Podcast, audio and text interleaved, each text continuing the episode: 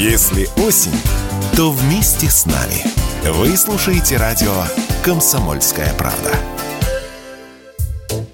Центробанке планируют вывести на рынок банкоматы отечественного производства, пишет газета «Коммерсант». Первые тестовые устройства от производителей БФС и САГА могут появиться у банков уже этой осенью. Правда, назвать отечественными такие банкоматы сложно. Это скорее крупноузловая сборка, заявила радио «Комсомольская правда» коммерческий директор группы компании «Европиум», которая занимается обслуживанием банков, Татьяна Давидис. Времени на создание российского банкомата потребуется много. Это будет сейчас, конечно же, крупноузловая сборка. Основу этого банкомата составит, по всей видимости, китайское оборудование, то есть на базе китайских узлов э, будет банкомат. Чтобы создать действительно российский банкомат, понадобится время, и это точно, не меньше года. Помимо того, что нужно произвести аппарат, необходимо протестировать надежность устройства, отмечает Татьяна Давидис.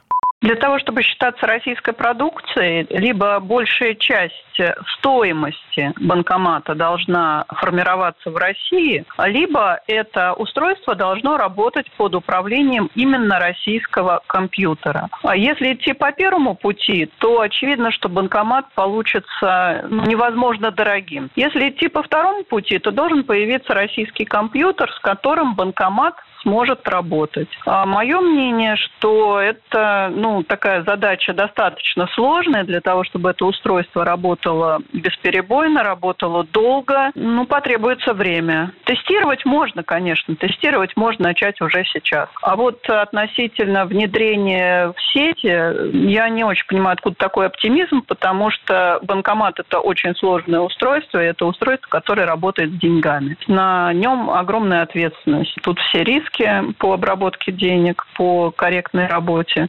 На днях сообщалось, что российские банки начали устанавливать китайские аппараты вместо западных. Банк ВТБ тестирует китайские устройства и в ближайшее время поставит 5 китайских банкоматов. Юрий Кораблев, радио «Комсомольская правда».